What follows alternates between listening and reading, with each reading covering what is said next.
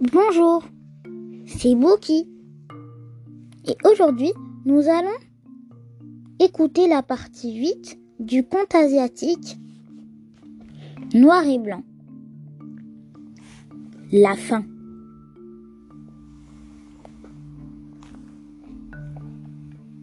Et elle est morte. Le triomphe. Maintenant, Toshi creuse une tombe pour Uriami. Deux mois après leur triomphe, ils purent récupérer leurs richesses et bien sûr celle d'Uriami. Shiroui est enceinte et accouche de deux jumeaux. Une fille nommée Dukosei Sha, qui veut dire dictatrice, et un garçon nommé Senshi, qui signifie guerrier. Et on entendait toujours parler d'Uriami, presque. Parfois, les gentils ne sont pas innocents et les méchants ne sont pas toujours coupables. Le conte noir et blanc nous apprend que dans la vie, tout n'est pas bien ou mal, noir ou blanc.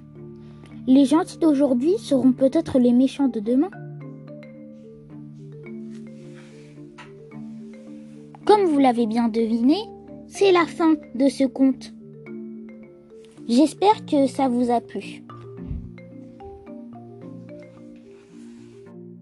N'hésitez pas à vous abonner sur notre compte Instagram pour plus de médias et plus d'informations sur nos projets et sur notre prochaine histoire ou nos prochains contes. Le nom de notre compte, c'est Bookie Podcast. Alors Bookie en minuscule B O O K I E tiré du bas podcast. La prochaine fois, nous parlerons des poupées et je vous parlerai de ma phobie des poupées. Et donc voilà. Merci beaucoup pour votre écoute et à une prochaine. Au revoir